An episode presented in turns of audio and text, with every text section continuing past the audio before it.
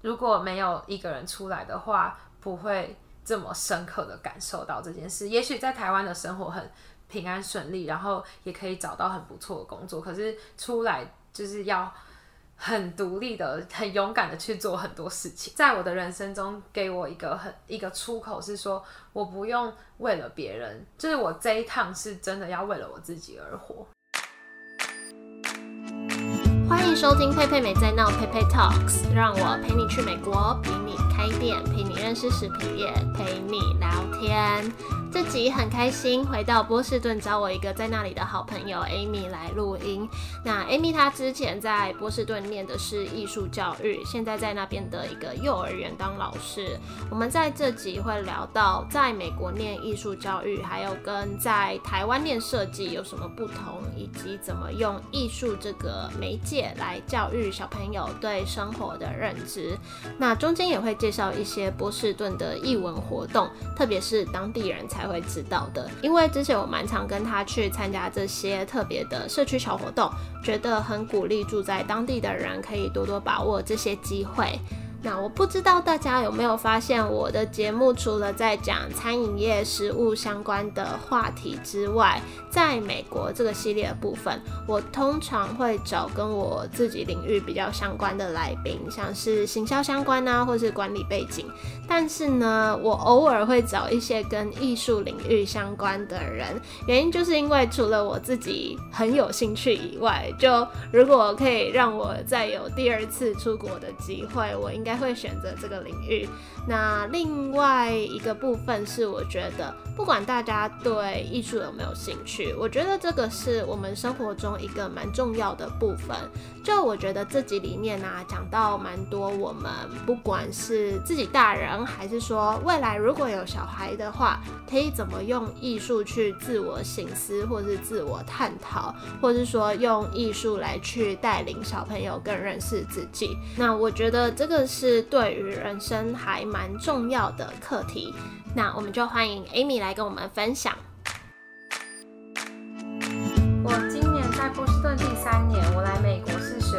艺术教育，在美国现在是在做幼儿教育这一块。所以你本身的艺术教育就是属于教幼儿美术这一类的吗？还是我的艺术教育学的东西是可以，呃，年龄是很广泛的，就是从幼儿到国中都可以。嗯，然后现在因为工作的关系，接触到了更年轻的小朋友。平常在学校是教他们就是中文，但是是嗯、呃用 art 去 approach。我们等下再可以更深入聊你在教小朋友是怎么的一个教法。那我想要回溯到你在美国学校念书的时候，就艺术有很多种类，你比较偏哪一类的？其实我的硕士班的 title 还是属于教育硕士，所以不是 Master of Arts，、所以我在做艺术这一块是很广泛涉猎，就是我的系上提供很多机会，就是可以做陶艺、平面设计、画画、插画这些都有接触。那在主修的这个艺术教育的路上，我们讲的通常都是呃一些用艺术去。嗯，推广教小朋友说生活上对于生活上的认知，然后用艺术来当这个媒材，所以在学数学、语言、嗯、自然科学这些里面，怎么样子把艺术加到这些科目里面？所以艺术教育除了本身的嗯 art 这一块的技法之外，我们还有学很多是有点像是嗯融合，我觉得美国好像是把艺术当一个媒介，然后这个媒介是跟你的生活结合在一起，它不是就是一个哦，今天是美术科系这样子，而是它是会融合你刚刚说的，可能会融合数学、自然什么，虽然听起来有点抽象，或是说你可以举例它是怎样的融合吗？可以，嗯，就像我们会有，嗯，用呃音乐课，然后来学语言，所以音乐课它是从呃肢体动作到唱歌都有，然后然后我们要演出一个戏，那它的语言就是可能在学海底生物的专有名词，英文的专有名词，然后我们就会说这个鱼深海的鱼，它是用什么方式在游？那在深海里面没有灯，然后我们要用什么样子的肢体动作去做，然后要搭配什么样子的音乐跟。老师上课的时候就会拿出各种不同的乐器，然后有鼓类，有一些贝壳类，然后有些沙铃，然后还有那个海参的鼓，就是我们要教小朋友说，用这些乐器来制造出你觉得在深海世界有什么不一样。这个呃，如果这样子的一个课程的话，就是你在做这个 lesson plan 的时候，你的教学目标其实是我今天要教呃深海里的鱼的这一个生物循环，那我就是用各种不同的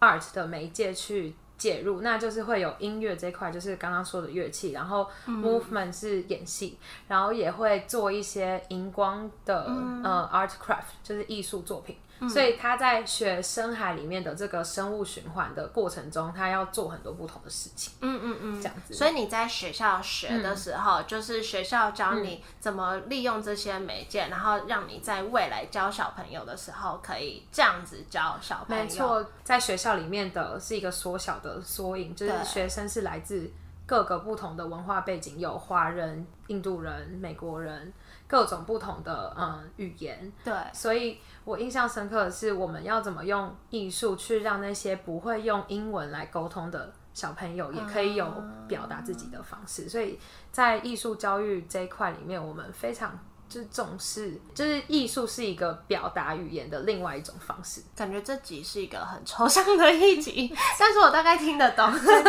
那你说你之前在台湾是念设计对吧？是比较像平面设计那类的。我在台湾念视觉设计，但同时我是念，因为我是念高雄师范大学，所以我同时也有修美术的教育学程，所以我的设计本科是学基本的视觉设计，有基础的策略，然后我自己。有感兴趣的，就是属于平面设计这一块，没有做到立体三 D 的。但是在艺术教育的这个教育学程里面，是修跟美术相关的。那在台湾修艺术教育类的这些教育心理学、教育学的东西之外，他们都很要求在你会不会画水彩，你会不会画素描，你有没有这些技法，你以后去学校有没有办法教学生。怎么样子做这些技巧？可是，在美国学艺术教育的这个，就是这个主轴会变成比较像是你今天有没有办法用艺术来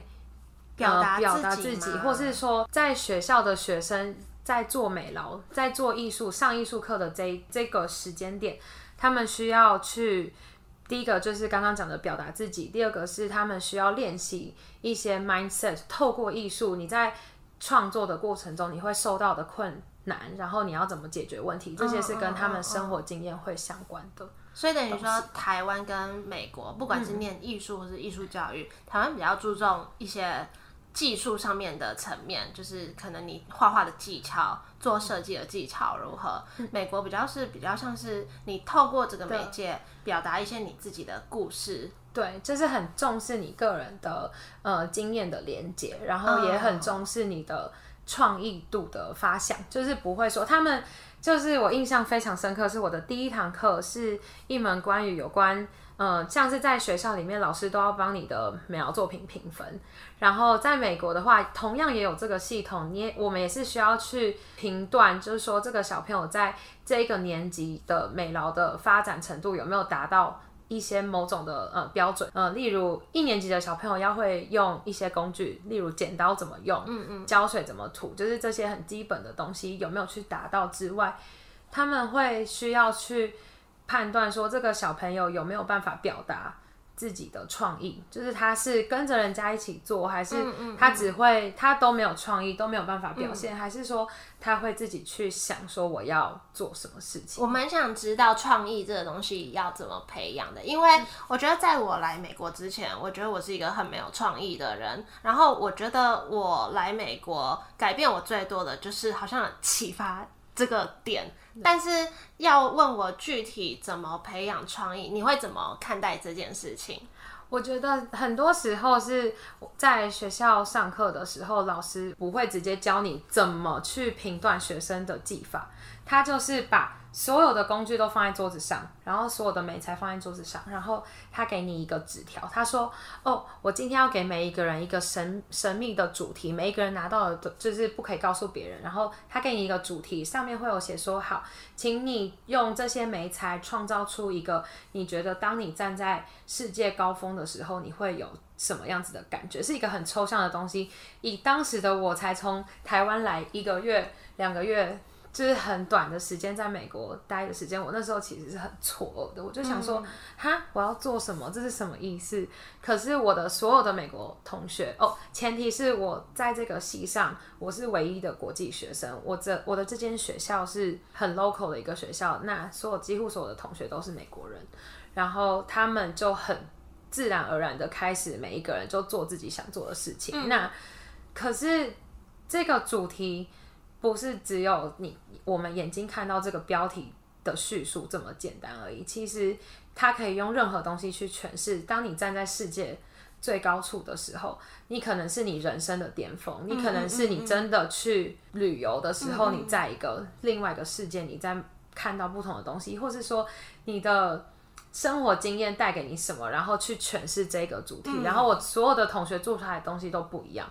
然后老师一开始是说每个人拿到的题目都不一样，其实后来我们摊开题目，每个人拿到的都是一样的，材料全部随便你用，老师也不怕你用坏任何东西，老师也不怕你就是说这个东西一定只能这样子用，所以在这样子没有设限的情况下，对于当时的我来说是很错愕的，就是说，呃，我我竟然有这么多自由。嗯，就是在台湾，好像我生长，就是以前在做美疗，就是说，哦，我要这样子画，哦，我知道这个阴影要放在这里，我知道粘土要这样子做，我知道做出来的形状要变成这样子，就是会有一个很既定的呃方法，然后有一个很明确的做劳作或是做美术作品的一个技法，这样子去。做出来这个成品，然后在美国是随便你做，做完以后我们再来看，就是哎你做了什么。然后当时就是全部人贴在墙壁上，当我们看完全部人的作品非常不一样，有些人是用纽扣去粘很多东西，就是拼贴画；有些人是用很多沙子贝壳，就是做出不一样的东西。那他们是在嗯呈现一个人的自自我的经验、生活经验，像用沙子海边的那个，就是那个。呈现出来的画面是跟海有关的那个同学，他的家就住在海边，嗯嗯，就是他是以一个非常，就是他就觉得这就是我的生活，在我人生中觉得很满意的阶段。然后每一个人都有自己诠释的方式，嗯，那时候大家都不认识彼此，那是我研究所的第一堂课，然后我就觉得很震撼。然后从此之后，我就尽量变得比较开放性思考，就是说，哦，我知道我从我同学身上学到，哦，原来是。要表达更多，就是不一样的层次，不是只是看到题目。对对对，就不是只是哦，高峰只是跟山有关的，没错，你可以延伸到很多。你有没有觉得在美国上课，老师都很常就是丢一个点，然后就在旁边走走晃晃，然后那堂课就是你表现的时间，就是他好像。我觉得啊，好像很少说灌输你什么什么，教你什么什么，好像就是丢给你一个东西，然后那堂课要么就是你在报告，要么就是你像你这样动手做东西这样。我们在艺术教育的这个研究所里面，我们有很多课是实作课，然后也有很多课是你必须跟你的同学合作，然后互相把自己认识，就是认识这些。呃，主题相关的资讯提供出来，然后再去做结合，说看看，哎，我们这样子两个完全不同领域的人可以创造出什么火花。所以我觉得这个 art 在我的世界里面带给了我另外一个阶段的认知，对生活的认知，就是说，哦，原来我来美国，我带的是我自己的故事，但是我在念研究所的时候。我必须把这些全部都连接在一起，然后变成一个，就是变成一个更好的我，就是我才能有更多的。资讯可以提供给我的学生。我印象很深刻，我忘记是我什么阶段的事情了，好像是小学还国中之类的吧。然后你记不记得小时候我们很常，比如说美劳课，我们画画，然后可能用蜡笔、彩色笔，然后很就就很容易画天空啊，有云啊。那云的面积是不是比较小？你小时候都会把那个云会涂蓝色还是留白？我我最开始最小的时候，我的云都是粉红色，然后再来我的云都是蓝色。然后最后才会学到蓝色，对，就是印象里面就是哦，云是蓝色的，用蓝色的笔把那个云的框线画出来。可是照来说，可能就是应该是天空要涂蓝色，云要留白。可是我可能就会觉得那个云的面积比较小，比较好涂，所以我都云涂蓝色。然后老师就来跟我说：“你这样就是错了啊，就是你应该是涂天空涂蓝色这样子。”然后我就事后回想小时候的那段记忆，我就觉得。你怎么知道这一块是云啊？就是搞不好我这块才是天空啊，我云就是特别大，啊，就是，我就觉得说，好像就算老师也会有一个既定的想法，说你这个就要这样子。对我，这我我确实我也有这个很深的体悟，是进入到我现在在工作的情况，那就是进入到哦，我现在毕业了，我在一个中文幼儿园教小朋友，那我学到的教学法已经换了，就是说。呃，以前我们成长的过程中，好像有很多对跟错，那你一定要去遵照，就说哦，这样子做才是对的，哦，这样子做可能就是错的，那你就要改正，就是会有一个既定的规范跟循环。可是来这里之后，我发现学到的事情是，我们要用小朋友的理解，就是你看他这样子做，也许不是说是我们期待的，就会变成以小朋友的角度去看，老师就要变成一个观察者，就去问他说。你为什么这片云要画蓝色，或是你为什么这片云要画粉红色？对，然后他小朋友会有自己的解说，就是现在的幼儿园，我教的小朋友是大概年纪呃四五岁有，那这些小朋友其实是很有想法的，他就会说，老师，我们最近在学深海鱼，那我我就是画了一个，这是一个 water people，他还说就是 water。People 在这个深海里面要爆炸，所以他的画面就是这样，他是解释的出来的。可是如果一个老师就是直接问他说：“那这是什么？那你应该要这样子画。”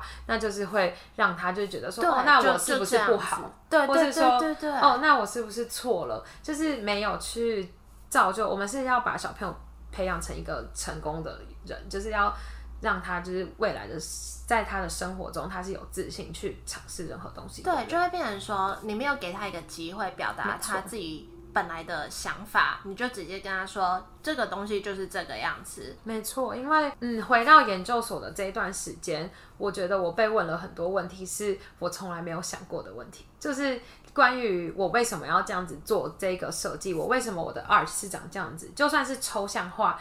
呃，老师也会问你说，你为什么会想要用这个蜡笔在这一块面积上面涂这样子的？这个课程里面有很多自我醒思的时间，就是在学艺术这一块，每一堂课都会，呃，我的学校的每一个教授几乎都会问你说，那。你的醒思就是一个自我 reflect 的时间是什么？就是你的你为什么会这样子做？那你的原因是什么？我很少去想说，哎，对啊，为什么会这样子做？这是会反映到我自己在想什么吗？就是变成慢慢的就是朝一个 mindset 的地方走，因为就是他教我们要 be mindful，就是说要认。自我认同这一块很重要，然后你才有办法去带给其他人更多东西。嗯，你有没有记得，就是我之前有跟你讨论过，我都觉得我画画不怎么样，就是我技巧不好，然后你是就技巧很好，然后我常常都觉得你明明技巧这么好，你明明就可以做很多有的没的事情，然后你就会说，呃，可是你就是只是人家叫你画什么，你会画什么，我就好像那个画是比较没有灵魂的。但是经过这个，应该有一些改变。没错，我现在就是变得比较会，呃，有自信的去做自己想做的东西。你刚刚说你现在在算是教幼儿班什么东西？就是幼稚园里面的话，我们主要是幼儿园老师就是第一个带动唱我们。学校里面主要是以语言为主。那虽然我是学艺术教育相关出身的，在幼儿园是什么都要教，就是自然科学、数学、一些感官 （sensory）、社会情绪的这些东西，全部都会触及到。但是在艺术这一块上面，我的角色就比较像是去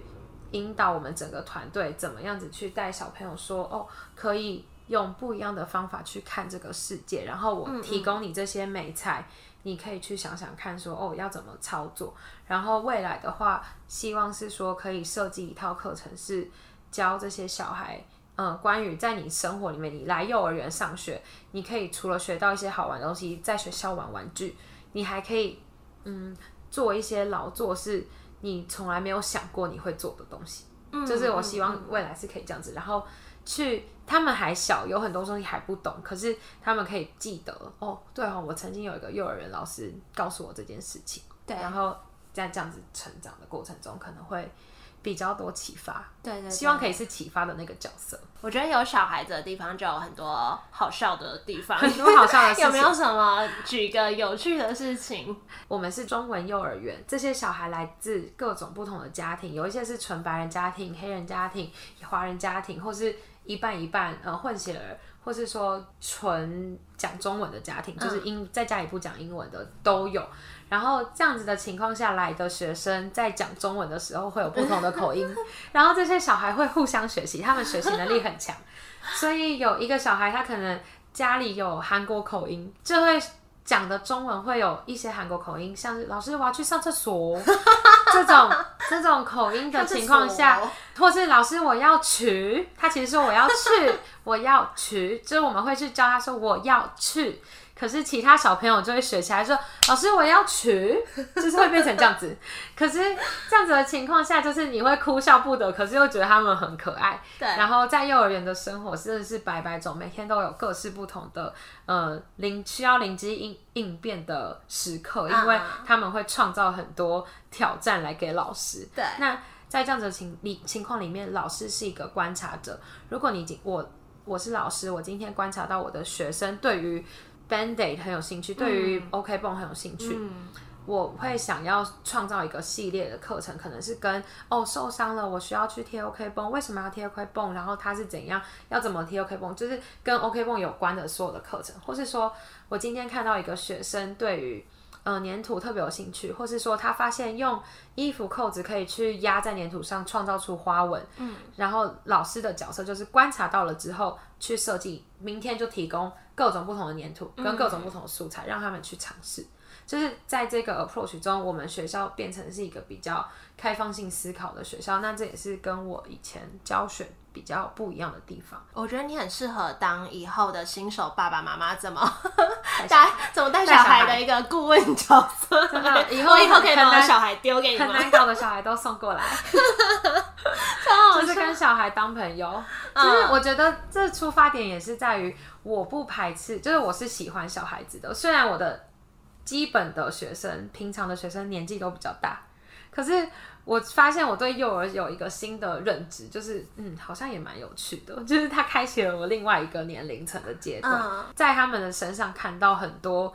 不可思议的，就是可能性。就是以前。自己不会想到，然后就会回溯到说，哦，如果我小时候我有想到这些，那该有就是会有更多不一样。可能我现在就完全不是一个不一样的我。我突然想插播一个，我就是前阵子在跟人家讨论的问题，就是反正我们就在外面看到那种。哭闹的小孩啊，就你的幼儿应该年纪也差不多那种讲不听的年纪嘛，很多。对，那很常在餐厅遇到那种，或是飞机上面遇到那种哭闹的小孩，然后爸爸妈妈都很尴尬，这要怎么处理啊？如果如果是在餐厅的话，可能是要看，就是通常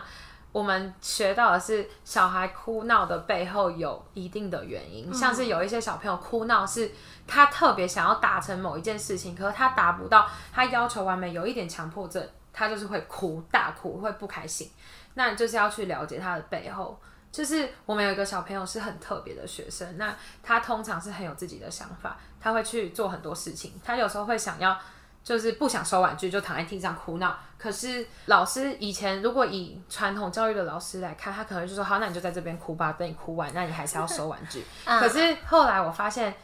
就是我在我同事身上学到，跟这些小朋友身上练习到的事情是，你要让他们分心。所以我那时候就是跟他说：“哎，跟你说，另外一个老师想要念一个很神奇的故事哦。可是你要收完这些玩具才能去听那个故事。所以如果你想要听那个故事，你要怎么办？因为他一定会有兴趣，他很喜欢听故事，所以就是用一个另外一个方法去。”换转换分替他分心，然后他就觉得说，哦对，那我要赶快收玩具。结果他马上站起来，然后把玩具全部丢到柜子里面，跑去听故事。所以就是是一个，他可以哭闹很久，你可以让他哭闹，然后他最后还是要收玩具，或是说你可以。替他就是用另外一种方式告诉他说：“哎，你现在做这件事情有前因后果，那你等一下会听到一个很好听的故事，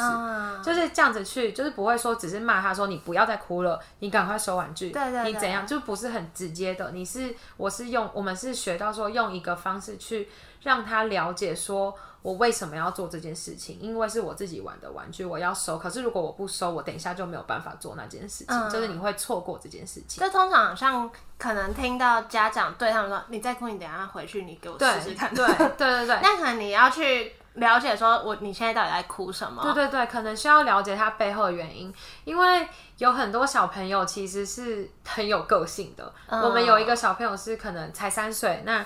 语言不好，可是他突然就是他在吃点心的时候，他就一直说：“我想要自己一个人做，就哭。我想要自己一个人做。”他就是他对面坐了一个另外一个学生，我想要自己做。那他在哭的时候，他就说：“我就后来，因为他一直哭，他不开心，我们都知道。可是他也会听老师的话，他就是还是跟那个同学做。后来就只好问他说：‘那你为什么哭？是有发生什么事情吗？’然后他就我就说是你有被他欺负吗？不想要跟他做吗？还是你真的想要自己做？他就说。”对我有被欺，就是他就是对，就是我问他你有被欺负，他说对。那我说是怎么样欺负？是他有不小心弄到你吗？他就说他推我，嗯，就是他会有自自己有心里有阴影，可是老师可能没有看到，或是我也不知道，我是问了才知道。嗯那我就跟他说，那可是有时候他推到你是不是故意的？那你现在可以跟他做嘛？然后他心里就会比较舒坦，嗯然后他就会坐在那里乖乖吃饭，就不会一直哭。所以就是这些哭闹的背后，有时候会有原因，当然也有本来就很爱。就是闹事的小孩，然后或是他是完美主义者，他达不到一定的程度，他不喜欢他的东西，他自己能力不到，像剪纸，有时候就是会剪坏掉，对，他就是没有办法接受，他就会崩溃，他是崩溃大哭，所以哭闹的背后，有时候就会说，哦，这是有原因的，然后你要让自己就是骂人，或是要去直接跟他说你不可以这样子的时候，你就要先想一想说，哦，对。我应该先去问他，就是用问题的方式去问他。那因为我们之前就是都一起在波士顿啊，然后我跟 Amy 也常常去参加一些译文活动，所以我再来想要跟你聊聊，说你觉得波士顿的译文活动，除了我们都知道的美术馆呐那些比较观光客会去的点，还有什么是当地人才会知道的东西？应该是说当地人会知道，可能就是。不会特别 promote，就是在每一个 city 里面会有一些 community art center，然后或是说会有一些线上的活动，那通常都是在当地 local 的艺术家会出来开的一个，嗯，可能是谈论他自己的画画的技巧，或是说今天就是来艺术赏析，所以我们有参加过，可能是一个 art district。就是举办的一些画画的活动，他就请了很多不同的艺术家过来。那每一个艺术家都有自己的风格，他会用他的风格来带领大家去画画。像我们一起参加过的那个是画自画像，用一笔画去画自画像，或是你要怎么样子去。看到你眼前的这个人，然后你要把他的风格画下来。那一场活动就是很轻松，你就是喝饮料、喝红酒，对，就很多这种东西，很多非常多这种活动。那也有很制式化，就是你付钱，你就是去一个 paint night，就是你付钱，你你会得到，你可以在那里有一个 bar，然后有一个区域给你一个画架画。这些活动里面，我觉得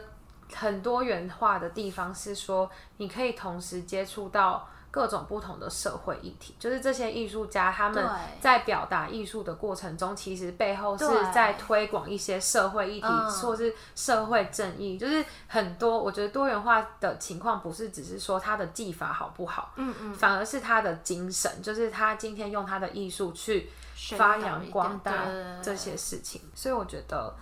在这里的艺文活动，就是说，哎。今天我们社区里面有一个广告，上面写说，哎，这个艺术家要干嘛干嘛干嘛，我们好像可以去。对，然后就你就可以去，就是你没有任何限制，你就是看到，哎，就去吧的那种机会很多。对，然后接下来或是说有一些市集，像是 SOWA，那它就是会有集结艺术家的工作室，那你就可以进去看这些艺术家平常都怎么工作的，嗯，或是他想要卖什么艺术作品，或是有什么手工艺作品，就是会在这种比较特殊的场合。通常都要怎么知道这些活动啊？在 Facebook 上面吗？Facebook 上面确实有，可是通常都要进入到对的族群里面才会，就是有机会。在学这个，你接触到很多这个，我觉得这这是很大的一个一个机会给我。是我在的学校，我的同学都是 local 的学生，几乎都是马州人，或是在波士顿附近呃成长。长大的小朋友，嗯，就是他们都 有些年纪都比我小，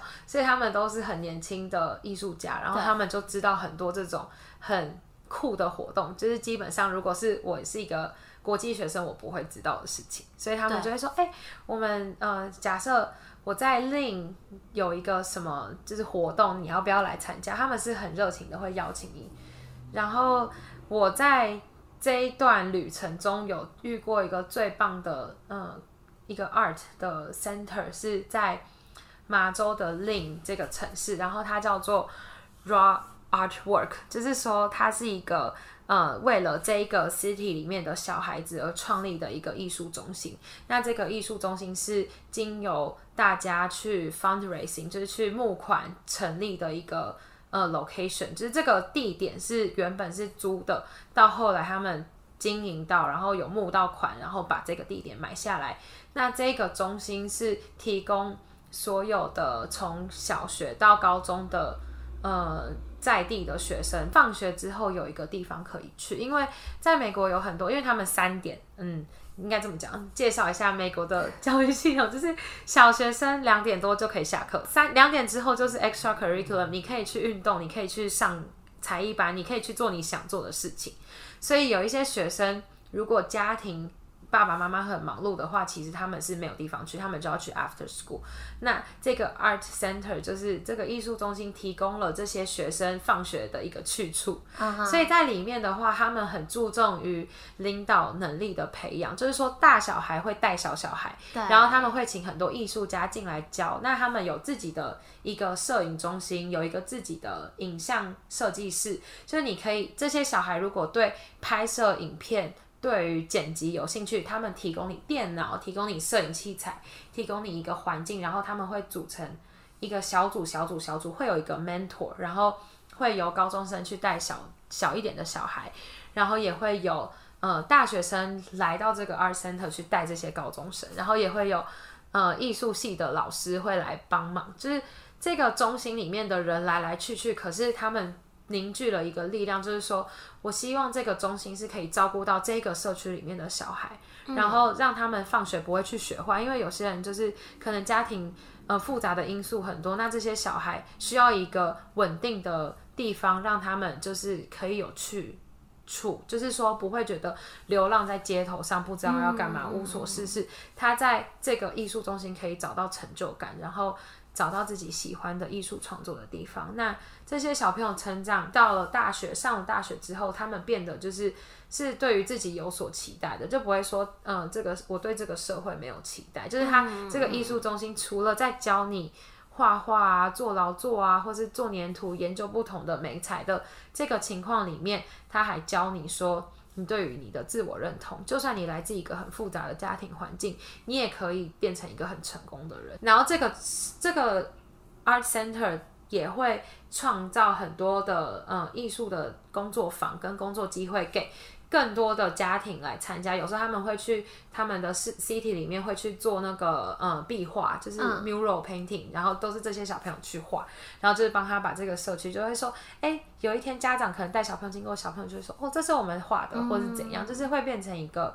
很有凝结力的一个呃社区，感觉是一个善的循环。对对对，这是一个我在美国看到很。棒的一件事情。那最后啊，想要问你，你觉得来美国这一趟对你来说最大的意义是什么？或是你有没有什么话想要跟想出国的人分享？我要讲的是，就是出国是一件很酷的事情，前提是我要讲到我一个人来，就是选择波士顿。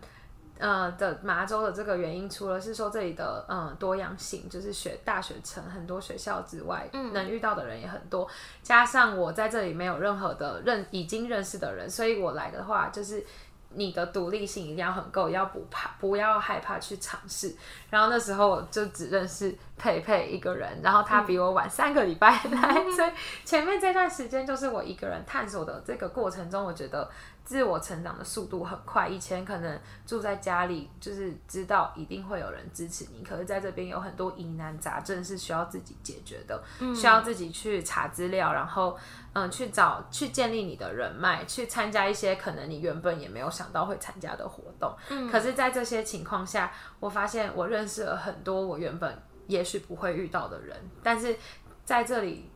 受到很多照顾，是大家都知道哦，因为你是从台湾来的人，我们愿意就是。给你很多 support，所以我觉得在这里遇到很多就是贵人，应该是说虽然不是说很密切的，就是马上就交到了一个很知心的好朋友，可是我交到了很多是很善良的朋友，就是他们是无所求的，会帮助你的朋友。嗯，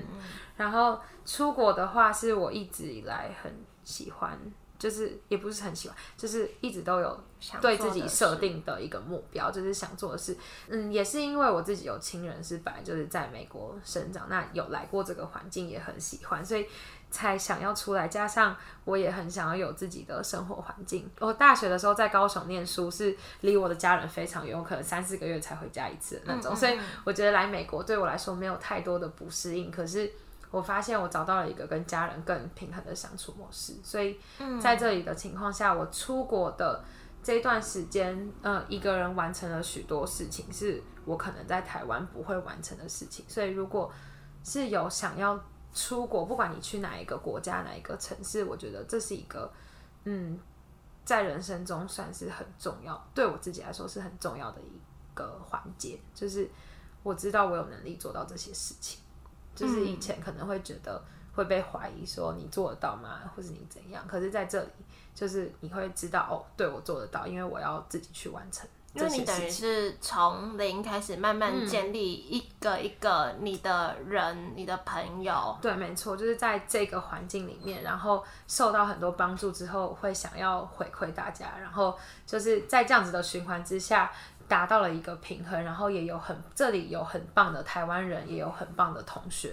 然后虽然不是说每天都会联络，但是至少。他们都是三不时想到你的时候，确实会发来一个很温暖的讯息的那种，所以我就觉得，就是在如果我是在台湾的话，我就不会得到这些事情。你让我突然想到有一个，我觉得在这边有一个小小的点，但让我感受很温暖。然后我后来发现，这个点在台湾那边是比较没有的，就只能说可能我自己遇到的，就是我发现我在美国，不管跟谁约，跟美国人约，跟台湾人约。他们都会在离开之后说到家跟我说一声，我每次都会忘记说，因为我本来就会没有这个习惯。然后就是我发现真的是几乎每个跟我约的人，他们都会传个讯息给我说到家跟我说一声。可能刚开始回台湾，然后跟人家约完，我就说哎没有这个，到了说一下。对对，确实是我也遇到，就是真的是这样子没错，就是会说哎你到了吗？会问一下，会说哎有没有平安到？可能在。一群人约也会在群组里面问一下，说：“哎，到了吗？”大家都会问一下，就是我觉得蛮贴心的，对，就是一个很嗯。不然你有时候都会觉得啊，你自己一个在国外，假设你自己住，然后然后你的家人，就有时候都会觉得。天哪！我这样晚上走在路上，发生什么事也不会有人知道。没错，没错。一个人出国有很多好玩的事情，你会遇到好的好的室友，会遇到好的房东，会遇到烂的房东，会遇到烂的室友，就是有各种好玩的事情。是如果没有一个人出来的话，不会这么深刻的感受到这件事。也许在台湾的生活很平安顺利，然后也可以找到很不错的工作，可是出来就是要。很独立的、很勇敢的去做很多事情，我觉得是不一样。就是在我的人生中，给我一个很一个出口，是说我不用为了别人，就是我这一趟是真的要为了我自己而活，然后每一个选择都是要负责任，然后要相信自己，就是不要有退路。我那时候申请，我是先来美国念语言学校，嗯，申请一间，我只申请一个系一个研究所，我我没有经历，就是我有考托福，但我不是一个很会念书的人。后来这个就是我念的这个研究所，它是可以接受语言学校的 certificate，你可以直接转进去。那搭配我的托福成绩，我就不用考很多次托福，所以我那时候选择来。那在这个过程中，我就告诉我自己，我没有退路，就是我就只能申请上，要么就是。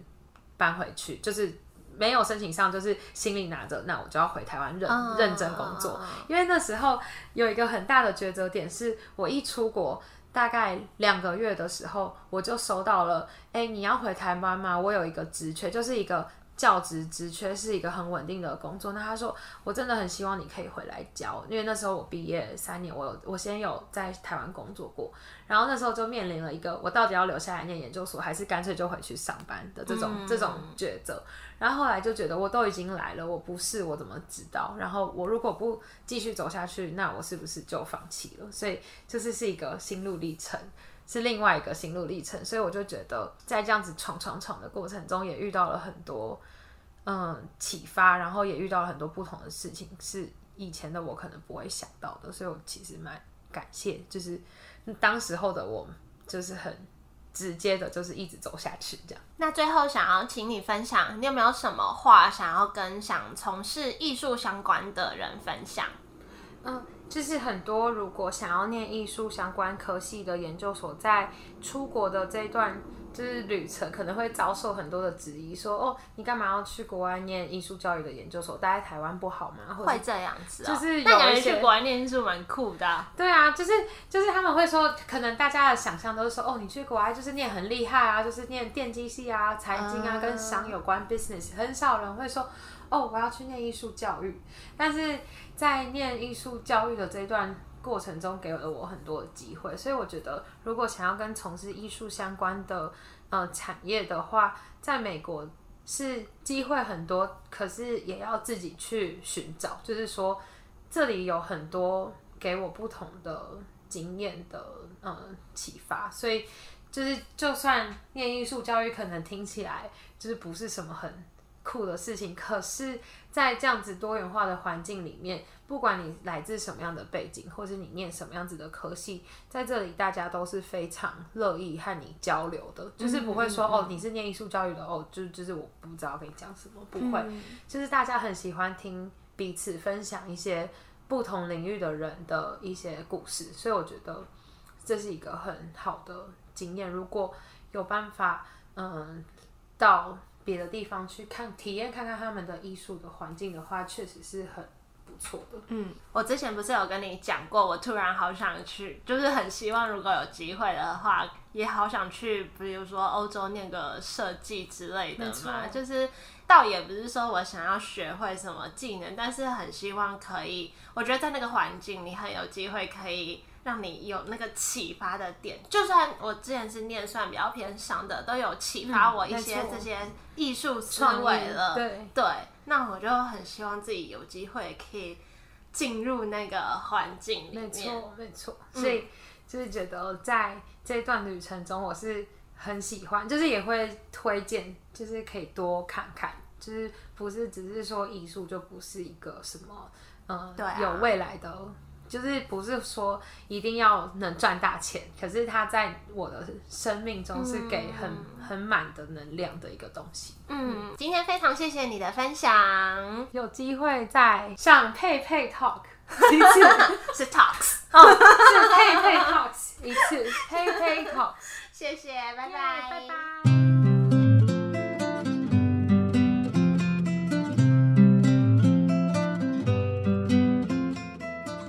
谢谢 Amy 的分享。如果对她的艺术教育有兴趣啊，她有一个 IG，有时候会分享一些她的日常创作，可以搜寻 L I T T L E 下底线 B Y M S K A O。那我觉得最后他说的那段，我自己也蛮有感触的，就是去美国这一趟对自己的意义是什么？那我觉得我还蛮开心，当初第一次去的时候，也是算是自己一个人，那是到那里才有那里的朋友。我就觉得，嗯，因为是自己去，你就没有太多的依靠。那在这个状态下，就更有机会去探索更多东西。所以我还蛮享受自己在一块陌生的土地的那种感觉，或是自己在路上乱走啊，自己吃饭啊什么的。因为如果如果你旁边一直有人的话，你就很难有机会去发生一些你想不到的事情。所以，像现在即使有另一半，当然我也很享受跟另一半相处啊，生活的样子，或是偶尔可以懒惰这样子。可是呢，我都还是很让自己还保有那份想偶尔冒险。或是自己探索的精神。那我觉得这份精神呢，是我在波士顿那段时间，嗯，得到的，也是最怀念的，跟最想要一直保有的。那今天就到这里，谢谢大家的收听，也希望这集有带给你们一些想法或收获。如果对这集有什么想说的话，都可以留言跟我说，可以在 Apple Podcast 上面或是在 IG Pepe Talks 找到我。我们就一样，下周一见喽，拜拜。